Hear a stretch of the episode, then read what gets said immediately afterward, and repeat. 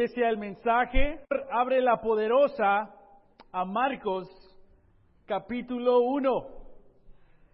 Les queremos dar eh, la bienvenida y las gracias más que todo, especialmente en esta, esta etapa ¿no? de estar agradecidos a todos los que llegan aquí temprano, a los domingos, para preparar este espacio para que podamos alabar a Dios ya sea desde las cortinas hasta el coro, los sugieres, el reino infantil. Ah, muchísimas gracias a todos ustedes, amén. Como iglesia estamos agradecidos porque eh, tu trabajo, tu servicio es invisible. Ah, llegamos y está todo preparado. Ah, y llegamos y tenemos la oportunidad ¿no? de poder alabar, conectarnos con Dios, vernos los unos a los otros pero muchas veces no nos damos cuenta que el coro estuvo practicando el sábado en la mañana, reuniéndose, sacrificando diferentes tiempos y esfuerzos para poder ayudarnos a conectarnos con Dios a través de la canción. Amén. Eh, que muchos eh, llegan aquí casi a la una, a una quince, a todos los domingos para preparar este espacio. Les damos gracias, estamos muy, muy agradecidos. ¿Cómo les fue en su cena de acción de gracias o en su cena de Thanksgiving? José nos preguntó que confesáramos quién fue a, comprar el viernes, ¿no? Yo dije, yo no voy a confesar porque no es pecado. ah, pero no, no, te creas. Gracias, José, por esa perspectiva, ¿no? De poder agradecerle a Dios y participar en nuestra, nuestra ofrenda. Este, ¿cuál fue a las cosas que platicaron, que dialogaron en su cena de Thanksgiving. antes de la cena de Thanksgiving, a través de todos los sitios de web, ¿no? muchos, muchos artículos de que cómo iban a, dialogar entre generaciones por, por, lo que sucedió en las elecciones. ¿Qué iba a decir la generación más joven y otras generaciones? ¿Y qué tal si, si había dos pensamientos opuestos? ¿Cómo iban a, a compartir esas cosas y muchas universidades tuvieron seminarios preparando a los estudiantes cómo conectarse con sus familias que tal vez pensaban un poco diferente que ellos, ¿no? Tal vez un poquito dramatizado, ah, ¿no? Pero para nosotros, eh, ¿cómo estuvo ah, tu, tu, cena eh, de Navidad? ¿De qué hablaron?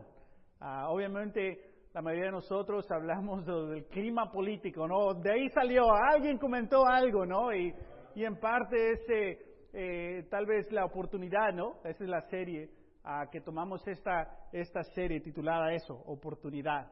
Porque ah, cuando el mundo está desilusionado, es una oportunidad para que el cristiano esté motivado. Es una oportunidad cuando hay confusión, cuando hay tiempos grises, es una oportunidad para que la luz de la iglesia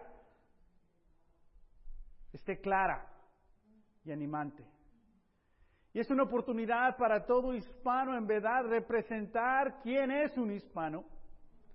Pero más aún, es una gran oportunidad para todo cristiano hispano representar a Jesús más que a nadie más. Amén. Y esa es nuestra serie uh, oportunidad en la cual hoy comenzamos nuestra, nuestra tercera clase. Y la serie está construida al, alrededor de esta escritura en Hebreos, perdón, sí, Hebreos capítulo 12, versículo 28. Dice, así que nosotros que estamos recibiendo un reino inconmovible, seamos agradecidos, inspirados por esta gratitud, dice, adoremos a Dios como a Él le agrada, con temor reverente, porque nuestro Dios es un fuego consumidor. Que hay diferentes cosas que eh, gente está apasionada ahorita sobre diferentes temas y están consumidos por ciertas pasiones y fuegos, pero como iglesia nuestro fuego consumidor tiene que ser Dios. Y que en momentos donde vemos que los sistemas, las instituciones están un poco uh, débil o tal vez riesgosas para ciertas personas, nos recuerda que nosotros estamos recibiendo un reino inconmovible. Amén. Que nuestro ciudadanismo está en el cielo y tenemos que vivir aquí de acuerdo a ese ciudadanismo, representando a ese reino. No solamente a nuestra raza, a nuestra cultura, pero más que todo representando a nuestro Dios. Y hay muchísimas oportunidades, más que nunca, especialmente para el cristiano hispano. Y estos han sido los temas que hemos estudiado. Paz, que, que gobierne quien gobierne, la paz de Cristo debe gobernar en nuestros corazones. Que gobierna en tu corazón. Que tenemos que tener perspectiva y no guiarnos con el pánico, las emociones que pueden ocurrir y que están ocurriendo. Y hoy hablamos de prioridad. ¿Cuál es tu prioridad? Amén. ¿Cuál es la prioridad de Jesús? Cuando tú piensas en el ministerio de Jesús, lo que hizo, lo que no hizo, lo que dijo, lo que no dijo, lo que le dijeron, lo que respondió, cómo vivió, el ejemplo, cuáles eran las prioridades de Jesús. No sé tú, pero yo me siento agradecido que no tengo que estar a ciegas. ¿Y ahora qué hago? ¿Y ahora qué digo? Pero tenemos un ejemplo perfecto en toda situación. Y toda situación es una oportunidad para nosotros reflexionar en qué haría Jesús, qué digo, qué me dice a mí Jesús en esta situación. Prioridad. Vamos a leer Marcos capítulo 1, versículo 40. Antes de eso voy a leerte varias escrituras que están aquí para ti. Tú quédate ahí. Dice, el tema de hoy es tu prioridad es avanzar. Tu prioridad avanza o limita la voluntad de Dios. ¿Cuáles son tus prioridades? Tus decisiones, lo que tú, lo que es más importante para ti, lo que, lo que es tu prioridad, va a influir cómo las personas escuchan el mensaje de Dios. Tu prioridad va a avanzar la voluntad de Dios o tu prioridad va a limitar la voluntad de Dios. ¿De cuál quieres ser parte tú? ¿Avanzar la voluntad de Dios en tu vida, en tu familia, tu comunidad, tu país, tus países? ¿O limitar la voluntad de Dios? Obviamente todos decimos con nuestras buenas intenciones, pues queremos avanzar la voluntad de Dios. Pero tus intenciones no necesariamente determinan la voluntad de Dios. Si la limitas o la avanzas, van a ser tus prioridades las que van a determinar si tu vida avanza la voluntad de Dios o limita la voluntad de Dios. Amén. En Juan 12, versículo 32, Jesús dice, pero yo, cuando sea levantado de la tierra, atraeré a todos a mí mismo. Con esto daba Jesús entender de qué manera iba a morir. Una de las prioridades de Jesús desde atraer personas a Él. Y la manera que ocurrió donde más atrajo personas a Él es cómo Él murió. ¿Qué persona en el mundo no sabe que Jesús ha muerto en la cruz por los perdones del pecado? En inglés, eh, John 12:32 says, "And I, when I am lifted up from the earth, will draw all people to myself." He said this to show the kind of death he was going to die. Que Jesús, la prioridad es, véanme a mí, vean mi ejemplo. Quiero atraerlos ustedes a mí mismo no para enseñarles lo sabio que soy, lo poderoso que soy, aunque Jesús es todas esas cosas. Pero nos atrae a Él a través de la cruz para que veamos que yo te amo a ti. Yo muero por ti.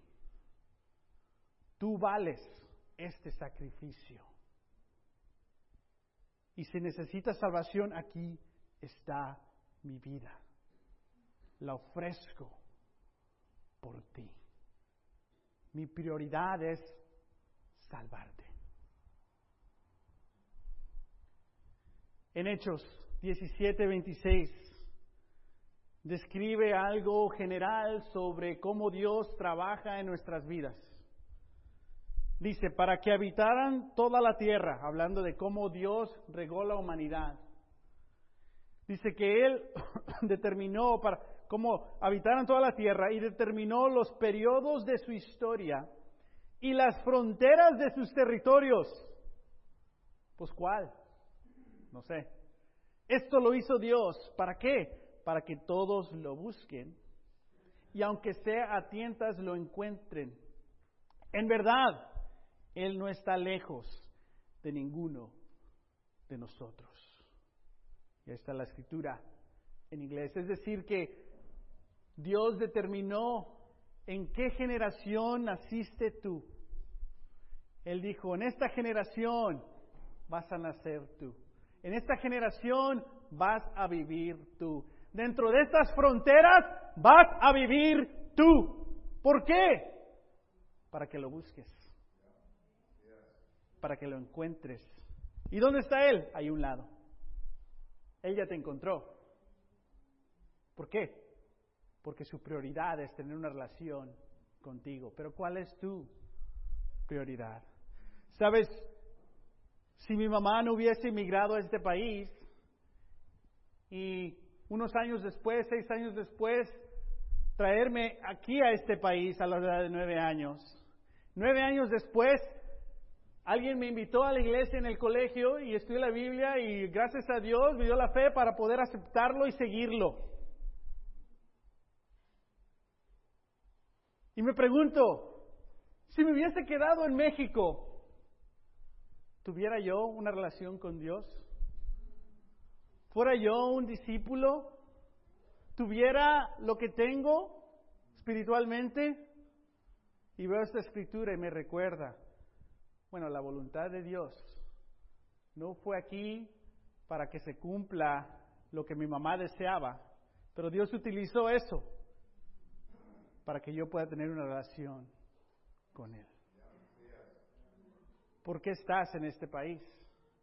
¿Quién te trajo en este país? ¿Cuáles las oportunidades por las cuales nosotros vinimos a este país o nuestros padres, nuestros, uh, nuestros abuelos? ¿Por qué? Por oportunidades. Sin embargo, Dios abrió esas puertas y permitió eso. ¿Para qué? Porque era una oportunidad para Él acercarnos a nosotros. ¿Te gustan las prioridades de Dios? Claro que sí, a todos. Y después dice, dice la palabra que por tanto sépanlo todo Israel que este Jesús a quien ustedes crucificaron, Dios lo ha hecho Señor y Mesías. Que, que la prioridad de Dios es que Él sea nuestro Señor, el que nos manda, el que nos gobierna, pero que también Él sea nuestro Mesías el que nos ayuda, el que nos perdona. Amén. Vamos a leer Marcos capítulo 1, versículo 40. Leamos. Dice, un hombre que tenía lepra se le acercó y de rodillas le suplicó, si quieres, puedes limpiarme. Movido a compasión, a compasión, Jesús extendió la mano y tocó al hombre, diciéndole, si quiero, queda limpio. Al instante se le quitó la lepra y quedó sano. Jesús lo despidió enseguida con una fuerte advertencia. Mira, no se lo digas a nadie, Solo ve, preséntate al sacerdote y lleva por tu purificación lo que ordenó Moisés, para que sirva de qué? Testimonio. Pero él salió y comenzó a hablar sin reserva, divulgando lo sucedido. Como resultado, Jesús ya no podía entrar en ningún pueblo abiertamente, sino que se quedaba afuera, en lugares solitarios. Aún así, gente de todas partes seguía acudiendo a él. ¿Cuáles son las prioridades del leproso aquí? ¿Cuáles serían, cuáles son las prioridades de Jesús y cuáles son nuestras prioridades? Son buenas preguntas que nos tenemos, tenemos que hacer. El leproso, lepra, es una infección que te ocurre en la piel. Y hay tres diferentes infecciones de lepra. Una es contagiosa y otras no.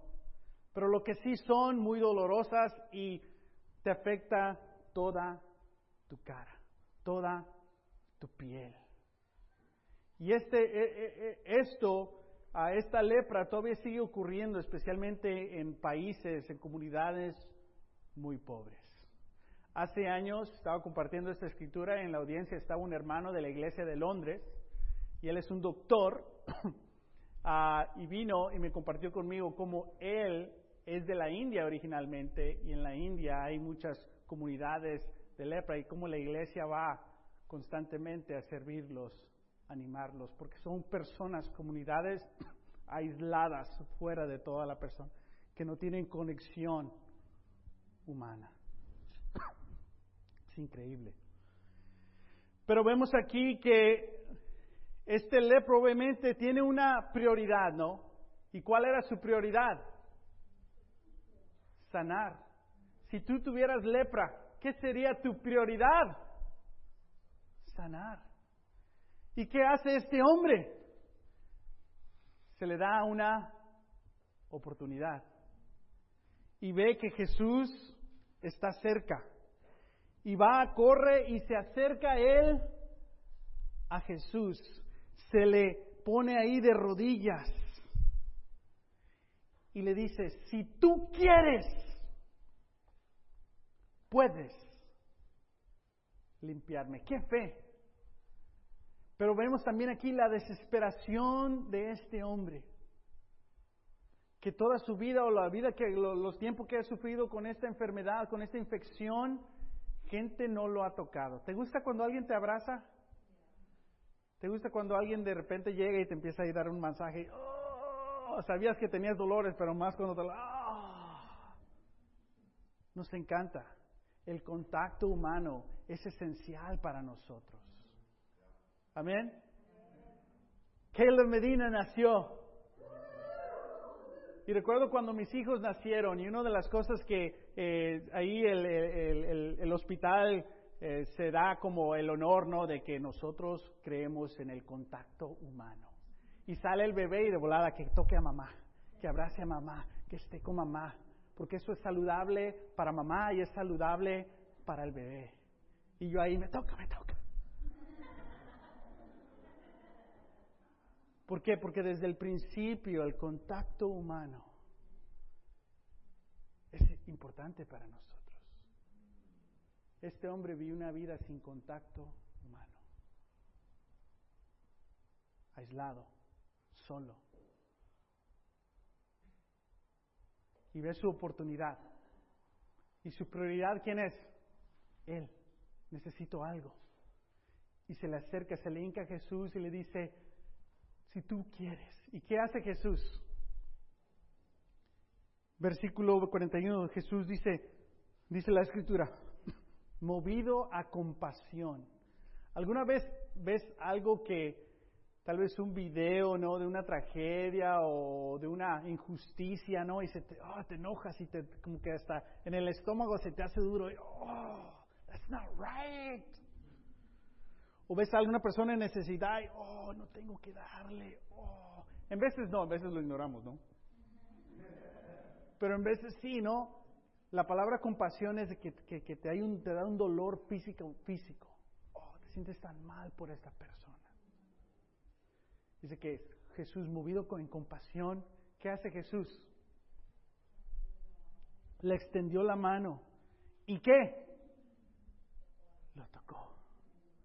Este hombre que no ha tenido contacto por mucho tiempo, ahora está Jesús, yo quiero. Y lo toca. y siente la mano humana por primera vez en no sabemos cuánto tiempo.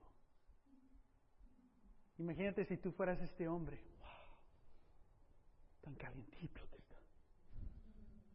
Increíble. Y dice Jesús, queda limpio. Y la palabra dice que al instante se le quitó la lepra y quedó sano. ¿Qué harías tú? ¿Qué fuera la primera cosa que harías tú si tenías lepra, no tenías contacto, no andabas con personas y ahora estás sano? ¡Oh!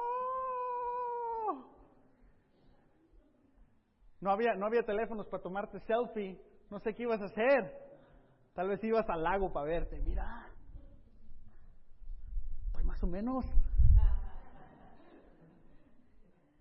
Tal vez ahí traías tu, un, signo que decía en hebreo, free hugs, abrazos, porque no habías tenido contacto humano. Y después dice la escritura que, que Jesús le dice algo en versículo 43.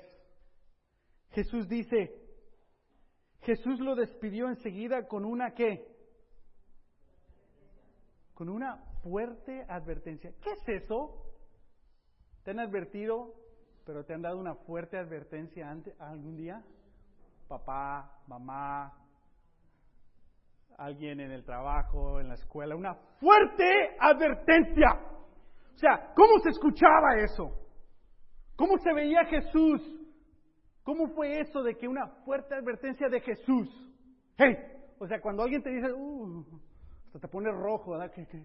Dime, tus órdenes. Inmediatamente vemos aquí que Jesús tenía otra prioridad. Dispuesto, yo sí quiero sanarte, pero tengo otra prioridad, no solamente bendecirte. Y con una fuerte advertencia, Jesús le dice, mira, uno, no le digas a nadie. Dos, solo ve. Tres, preséntate al sacerdote. Cuatro, y lleva tú por tu purificación lo que ordenó Moisés. ¿Por qué? ¿Cuál era la prioridad de Jesús? Mandarle un testimonio a un sacerdote. Jesús tiene sus prioridades y también nosotros. Y la prioridad de Jesús sigue, somos nosotros que nos sane, que nos ayude, que nos, que nos alivie, que nos bendiga, pero hay más.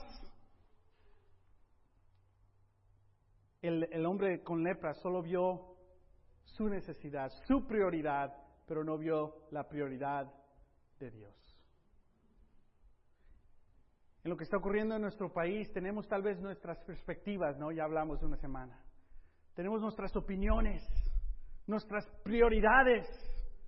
Pero ¿cuáles son las prioridades de Jesús durante un tiempo así? ¿Y qué hace este hombre? Todo lo contrario que le dijo Jesús. Dice la palabra que él salió y empezó a compartir libremente. Mira mi bendición, mira, ay, mira mi cara, wow, eh. ¿qué vamos a hacer? Abrázame, choca la mano, mira. No sé. Pero lo que sí sabemos es de que no obedeció la fuerte advertencia de Jesús. Y como consecuencia, Jesús, Jesús ya no podía enseñar públicamente. Porque un hombre limitó la voluntad de Dios porque se enamoró con su bendición más que Jesús. Y estaba tan alegre de lo que Dios le había dado que se fue a gastar su bendición en sí mismo. ¡Ay! Se le olvidó. ¿Cómo se te va a olvidar una fuerte advertencia de Jesús? O sea, tú estás ahí tirado, hincado y te está tocando y te está viendo los ojos. ¿Cómo se te va a olvidar? Pero el hombre tenía una prioridad. Sáname. Quiero sentirme mejor. Quiero ser mejor. Si tú quieres, tú puedes. Si quiero. Ahora haz algo por mí. Mira lo que me dio.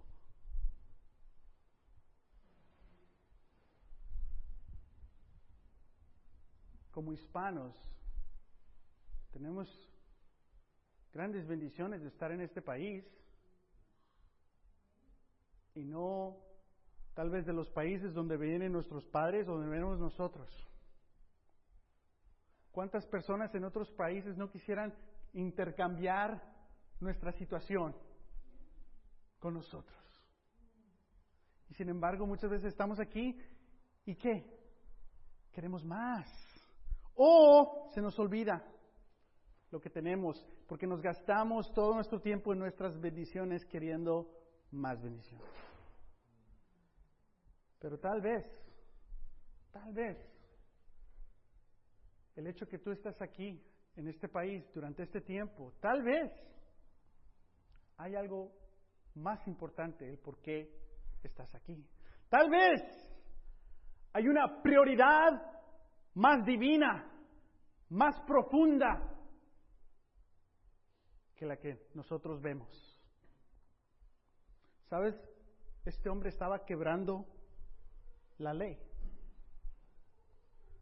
Porque en esta escritura, Levítico 13, 45, dice que cuando alguien está enfermo de lepra, puede ser contagioso, y la ley de Moisés decía, la persona que contraiga una infección se vestirá de aparos, harapos, harapos y no se peinará. Ándale.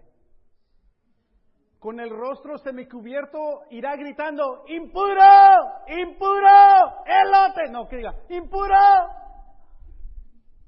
Y será impuro todo el tiempo que le dure la enfermedad. Es impuro. Así que deberá vivir qué? Aislado y fuera del campamento. Y varios de nosotros, ay, qué malo. ¿Quieres que te contagie? Este no era un castigo, esta era la estructura de Dios para que una infección no se regara en todo su pueblo. Y aquí vemos al médico Dios diciendo, tienes una infección, sepárate y dile a las personas, estoy contagiado, estoy impuro. O sea, vete mal. Como cuando estoy bien enfermo. O sea, ¿te gusta ir a trabajar cuando estás enfermo? ¿Qué quisieras cuando estás enfermo? No, quédate en tu casa, descansa. Tú grita, impuro. Y no se te olvide que no te peines. ¿Que no? Y ya cuando te sientes mejor, pues a trabajar. Este era algo que Dios estaba, estaba una institución para cuidar al pueblo, a la comunidad. Buena idea, amén. Obviamente, siglos después se abusó esto y ya no, ya no se procuró de esas personas. Obedecían la ley de dejarlos aislados, pero ya no les hacían caso. Y el decir impuro antes era algo saludable y sabio, y ahora fue un caso burla y abuso donde socialmente, no, no sé qué tal si te regresa, ya no te vamos a agarrar aquí, no, no, no. Terrible. Pero aún así, la ley era que este hombre no debería estar en un lugar público. Pero por necesidad, ¿qué hizo este hombre? Quebró la ley. ¿Conoces personas que por necesidad han quebrado varias leyes por necesidad de su familia, por necesidad de salud, por necesidad de sus hijos, por necesidad que quebraron la ley. Jesús sabe, tú no debes estar aquí. Estás quebrando la ley, puedes contagiar a más. ¿Y qué dice Jesús? Este hombre está rompiendo la ley. No, dice, no, no, yo quiero. Yo te voy a ayudar. Aunque estás rompiendo la ley, yo te voy a... Jesús no dice, ¿sabes qué? Mejor salte, vete allá aislado y después allá te voy a hablar, ¿eh? Pero no te quedes aquí. Amén por Jesús. Porque hasta cuando se rompe la ley, vemos a Jesús movido en compasión. Yo quiero. Pero cuando Dios te da la oportunidad, ¿qué haces con esa bendición? Para el hispano el tema de inmigración es un dolor eterno, una confusión de identidad, ¿no? Para muchos no, para mí sí, siempre me, me intriga leerlo. Siento diferentes cosas. Así describo mis emociones, porque no sé explicarlas. Pero vemos aquí que Dios tiene compasión y Dios quiere bendecirnos pero no solamente para que estemos bendecidos, pero Dios tiene una prioridad más importante que la mía. Amén. Ahora, ay, perdón. Sobemos este lepro,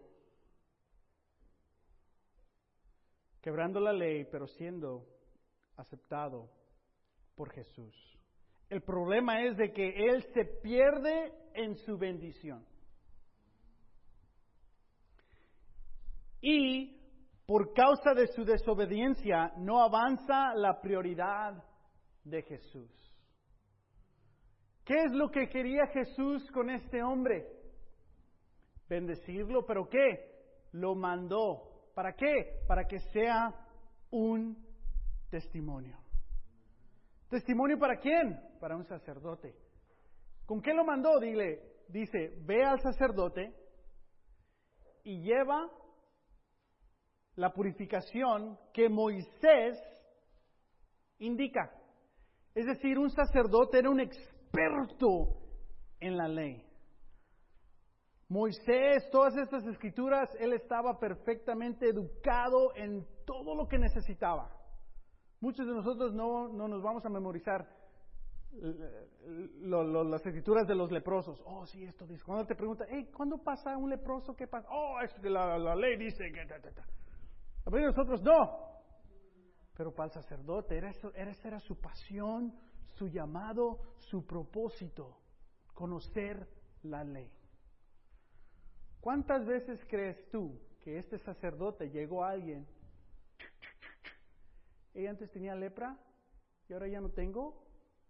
Aquí están los sacrificios de mi purificación. ¿Cuántas veces crees que un sacerdote vivió eso? Nunca. ¿Cuántas veces crees que lo leyó y lo entendió? Siempre. Este sacerdote estaba atrapado en una rutina religiosa. Él conocía la ley, conocía todo, pero nunca la había visto en vida real. Es como nosotros cuando tal vez crecimos yendo a iglesia o a iglesias y, escuchábamos, ¿no?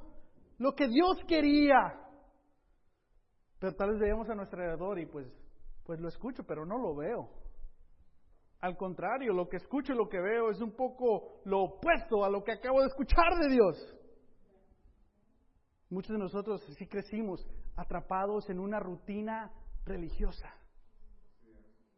Este sacerdote estaba atrapado en una rutina religiosa y Jesús tiene una prioridad. ¿Qué? Le voy a mandar un testimonio para que vea algo que nunca ha visto. Para lo que conoce y lo que ha leído, lo vea en carne propia. Y tal vez ese testimonio conmueve a ese sacerdote a darse una oportunidad de conocer a Jesús. Porque ¿qué le iba a preguntar? ¿Quién te mandó? Jesús. ¿Jesús le importa cumplir la ley? ¿Quién eres tú? Si estabas enfermo. O sea, si iba a hacer toda una investigación y la conclusión iba a ser que este hombre tenía lepra, Jesús lo sanó y Jesús lo mandó que cumpla la ley de Moisés. El testimonio a ese sacerdote le iba a reír el corazón para escuchar y aceptar a Jesús. Pero ese lepro inocente que, ay, pobrecito, mira, necesita ayuda. No obedeció el mensaje. ¿Cuál es tu prioridad como cristiano hispano? ¿Cuál es la prioridad de Dios para ti? ¿Cuántos de nosotros estamos atrapados en rutina y no participamos en las prioridades de Jesús? Sabes, Jesús llegó para rompernos y salvarnos de las rutinas religiosas. En Mateo 5, 17 dice, no piensen que he venido a anular la ley o los profetas. No, he venido a anularlos, sino a darles qué? Cumplimiento. Todo lo que se escribió se va a cumplir en quién? En Jesús. Y todo sacerdote, todo, toda gente que seguía la ley, iba a ver este cumplimiento. ¡Wow! Esto es increíble. Así como muchos de nosotros llegamos a la iglesia, estudiamos y nos dimos cuenta, no, pues es que ustedes sí la viven. Y ya que nos conocen, pues no sé cómo la viven. Debe ser un acto de Dios. Y sí lo es, ¿no? No es por nuestra fuerza, nuestro carácter, no, es Dios. En Éxodo, capítulo 4, el pueblo de Dios está en esclavitud en Egipto. Y Dios manda a Moisés que libere a su pueblo de la esclavitud. Y Moisés, el hombre de Dios, dice, yo no quiero, tengo miedo. Dame un signo de, que, de milagro para que la gente me crea. Y Dios le dice, ok, te voy a mandar con una señal milagrosa para la que la gente te crea. Esto es para que crean que yo, el Señor, el Dios de sus padres, Dios de Abraham, Dios de Isaac, Dios de Jacob, me ha aparecido a ti. Y ahora ordenó el Señor, llévate tu mano al pecho. Está Moisés, ok, ok, ¿cuál va a ser la señal? Ahí va mi mano al pecho, ¿no? Moisés llevó la mano al pecho y cuando la sacó la tenía toda cubierta de qué? Lepra y blanca como la nieve. Está, Así gritó Moisés.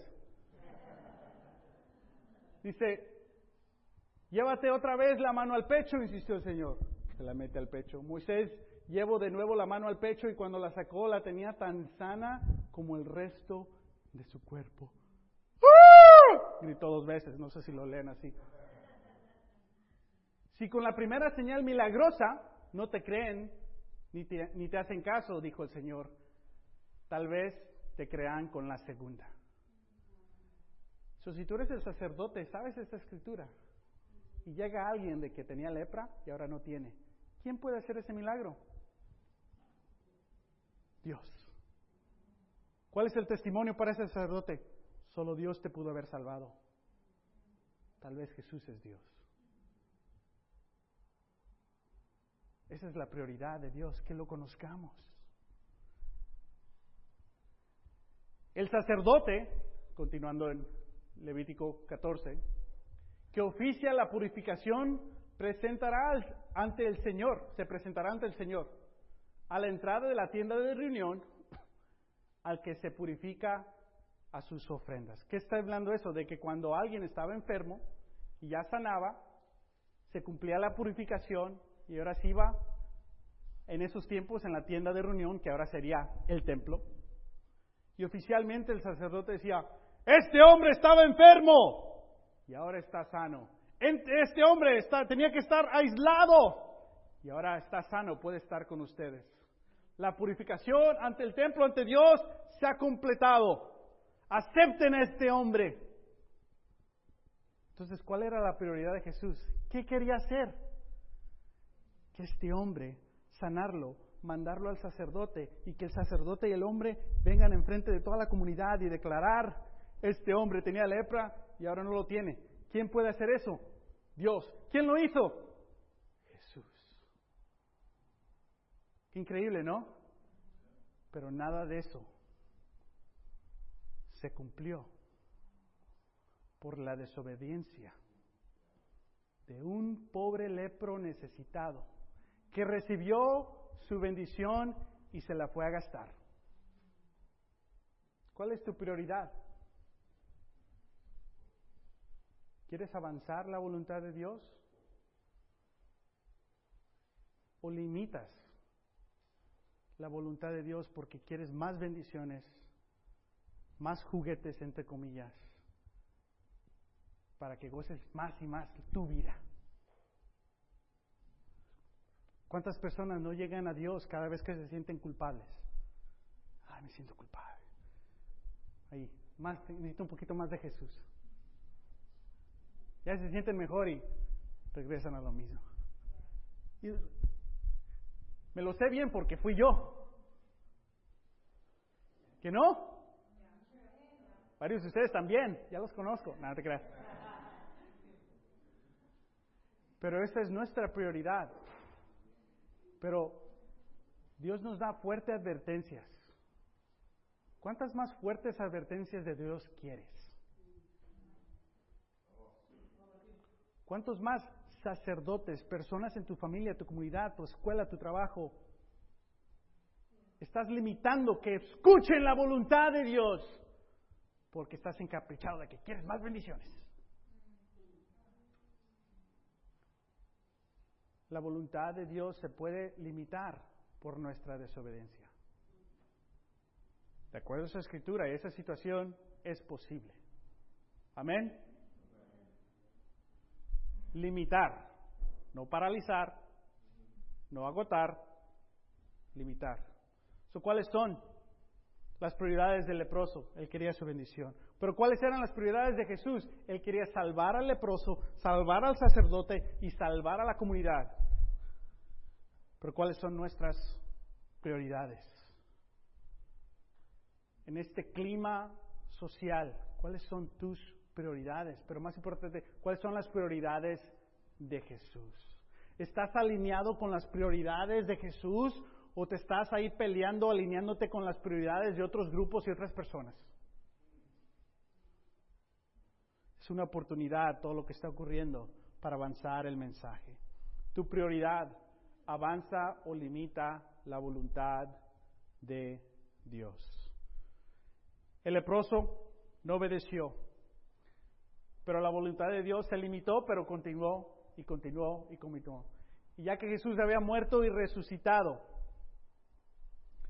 la palabra dice en Hechos 6, 17, que la iglesia comenzó a crecer, comenzó a crecer, comenzó a crecer.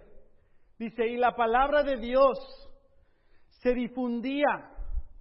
El número de discípulos aumentaba considerablemente en Jerusalén. E incluso muchos de los que sacerdotes obedecían a la fe. Que ese sacerdote no recibió ese mensaje del leproso, pero semanas después, meses después, años después, la voluntad de Dios continúa. Porque siempre va a haber hombres y mujeres dispuestos a dejar sus prioridades en segunda y poner las prioridades de Jesús, de Dios, en primera. Y cuando el hombre, cuando la iglesia, cuando el cristiano pone las prioridades de Dios a primera, ¿qué pasa? Más personas escuchan de la voluntad de Dios y más personas se hacen obedientes a la fe. ¿Cuáles son tus prioridades, iglesia? Para mí personalmente, y ahorita vamos a tomar comunión, ha sido claro que una de las prioridades esenciales para mi responsabilidad no la he cumplido mucho, muy bien. La prioridad de compartir mi fe, la prioridad de estudiar la Biblia con más personas, la prioridad de entrenar más líderes. Se ha hecho claro que esas no han sido prioridades mías y en parte porque así es el primer, primer año. Hay diferentes cosas que tenemos que tener sanables. Pero el segundo año, como iglesia, esas van a ser más y más prioridades en mis responsabilidades. Amén. Y estoy agradecido por el equipo de amigos, hermanos que me han, me han ayudado a ver esto. Me han rescatado un poco de mi, de mi propia eh, mentalidad de que no, esto es más importante, pero, pero, pero, lo que salió es de que sí es importante, Martín, pero te falta un poco de fe. Y Martín, te falta un poco de humildad. Me han retado en mi, en mi orgullo como unas tres veces. Y duele, porque es verdad. Amén. ¿Cuál es tu prioridad? ¿Qué tienes que ajustar tú? Ya te compartí la mía. ¿Qué tienes que ajustar tú? Amén. Vamos a orar y tomamos comunión recordando que Jesús murió por nosotros, que Él fue sepultado y Él resucitó al tercer día para traernos a Él, para darnos el remedio, el perdón, y que a través de su sacrificio, su amor, su prioridad, se puede cumplir en nuestras vidas. Y te, te, pido que nos, acompañes a, a tomar comunión y que pienses cómo te identificas en el leproso, cómo te identificas con el sacerdote, pero más que nada, ¿qué dice Jesús sobre qué son tus prioridades para que las puedas ajustar? Oremos. Señor, Padre, venimos ante ti conmovidos y agradecidos, Padre, que tus prioridades no son nuestras prioridades. Y te damos gracias que, y te pedimos, Padre, que tu prioridad se continúe a cumplir en nuestras vidas. Así como la escritura en Hebreos dice que estamos recibiendo este reino. Ayúdanos, Padre, a no limitar tu voluntad en nuestras vidas o en las vidas de las personas a nuestro alrededor pero avanzar, Señor. Te damos gracias por la muerte y más que eso, te damos gracias por la resurrección de nuestro Señor Jesús, que a través de Él podemos recibir esa compasión, pero también podemos recibir esos mandamientos, porque tú eres nuestro Señor y nuestro Mesías. Ayúdanos individualmente, como familias, como comunidad y como una iglesia, a ser tu voluntad nuestra prioridad. Te pedimos todo esto en Jesús. Amén.